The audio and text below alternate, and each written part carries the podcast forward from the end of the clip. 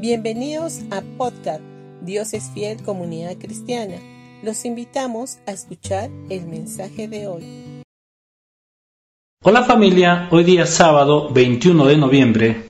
Hoy vamos a comenzar una nueva serie y este tiene que ver con nuestra fe en la nueva realidad que nos atañe a todos. Actualmente nuestra sociedad se encuentra en un proceso de cambio.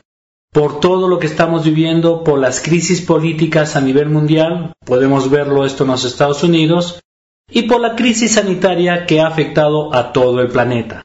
Por esa razón, todo está sujeto a enormes cambios.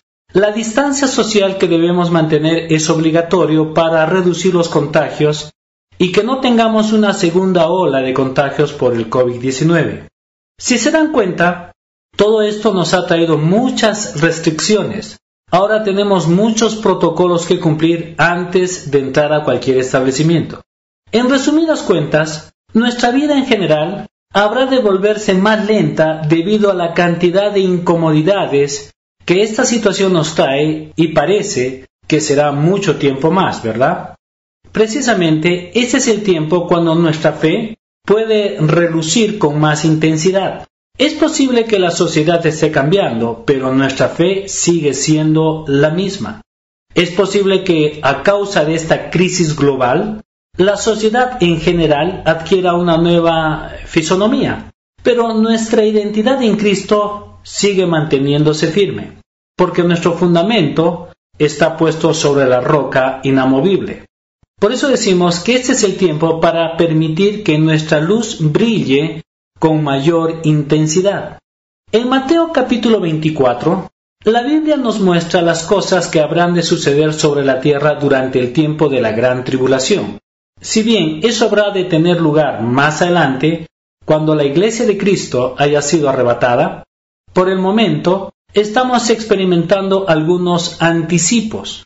Jesús los denominó principios de dolores. En el verso 12 de este mismo capítulo dice, Y por haberse multiplicado la maldad, el amor de muchos se enfriará. Estoy plenamente convencido que las medidas de prevención que rigen actualmente, tales como mantener la distancia de una persona con otra o la prohibición de darse un apretón de manos con alguien y obviamente ni siquiera nos podemos dar un abrazo, contribuye a hacer que el amor de muchos se enfríe hasta el punto de desaparecer poco a poco. Y vamos a ser testigos cómo la gente se va encerrando en sí misma y se va tornando insensible a la necesidad de los demás. Jesús nos advirtió en su palabra que cuando todas estas cosas comiencen a suceder, debíamos levantar nuestras cabezas porque nuestra redención está muy cerca. Mientras esperamos este maravilloso momento y mientras seguimos estando sobre la tierra, podemos ser un testimonio del Evangelio para los demás. Debemos eliminar por completo el temor y el miedo de nuestras vidas. En la Biblia encontramos 365 veces la expresión no temas. Eso quiere decir que Dios nos promete su ayuda y protección todos los días del año.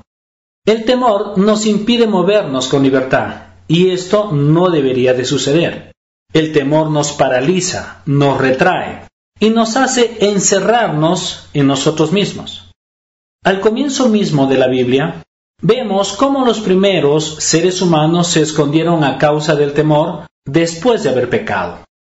En Génesis capítulo 3 versículo 9 y 10 dice, Y el Señor Dios llamó al hombre y le dijo, ¿Dónde estás?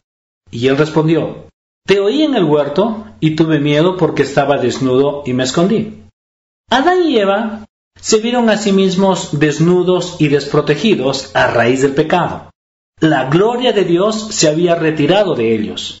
Lo primero que hicieron en esta situación fue esconderse a causa del temor.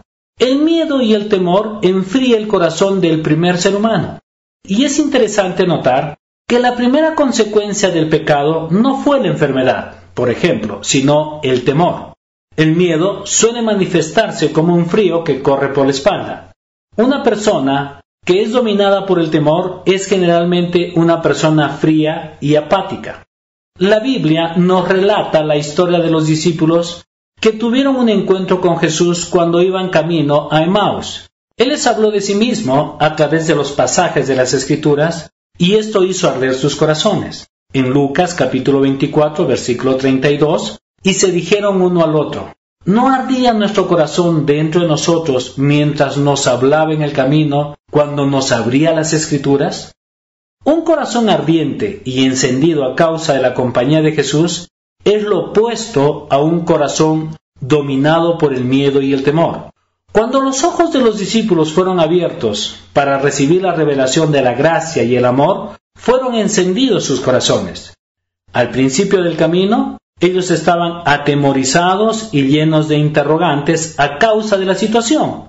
Pero en el momento en que quitaron los ojos de sí mismo y los pusieron en Jesús, sus corazones fueron encendidos de amor, fe y confianza. Esto tiene que ver con nuestra identidad como creyentes. El mundo a nuestro alrededor está experimentando cambios abruptos, pero cuando mantenemos nuestros ojos puestos en Jesús, nos sentimos seguros y sostenidos por su gracia. Y cuando participamos regularmente de la Santa Cena, estamos recordando la obra de Cristo a nuestro favor y tenemos presente nuestra identidad con Él. Por eso es de que te invitamos a que puedas participar de la Santa Cena todas las veces que lo veas por conveniente, sin temor a pesar de lo que puedas estar viviendo en este momento. Bendiciones familia y mañana nos encontramos en el servicio a las 8 y 30 am.